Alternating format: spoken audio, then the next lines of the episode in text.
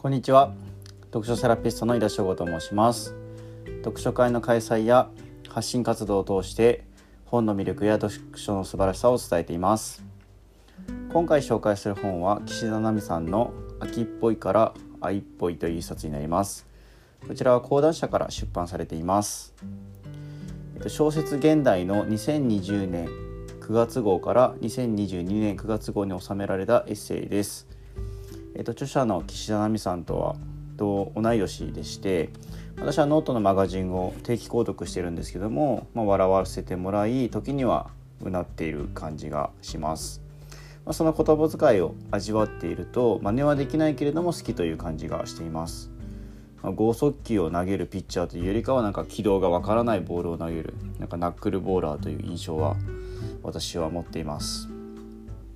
こちらの一冊はですね文芸誌に収められているものなのでまあのびのびとしている部分もありつつ文章に硬さというものを感じました。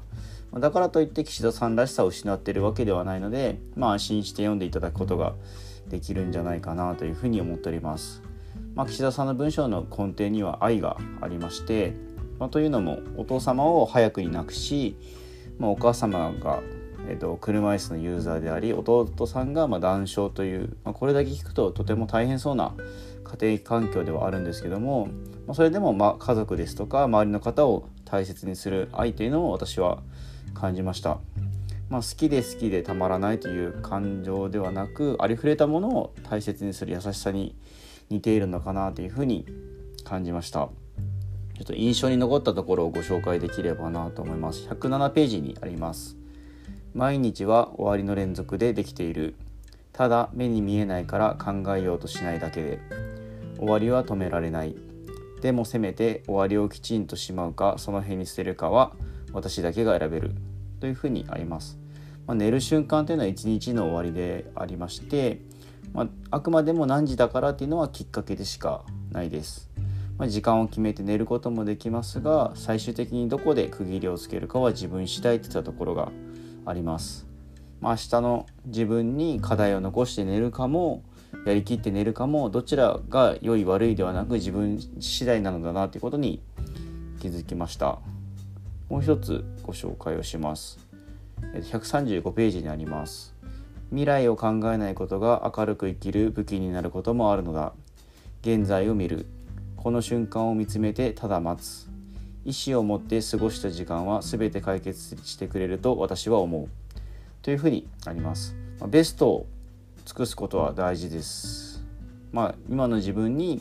置かれた環境というものは過去の自分が積み上げてきたものということに間違いはありません。どうしても未来のことを考えると今よりも楽観的になっていきます。まあ、自分というのは、えっと、過去の自分にとって未来の自分であるはずです、まあ、意思を持って生活していくことがより良い未来につながるのだと感じました。えっと最後です。265ページになります。えっと岸田さん全部の物語に無理やり教訓を作らなくていいんだよというふうに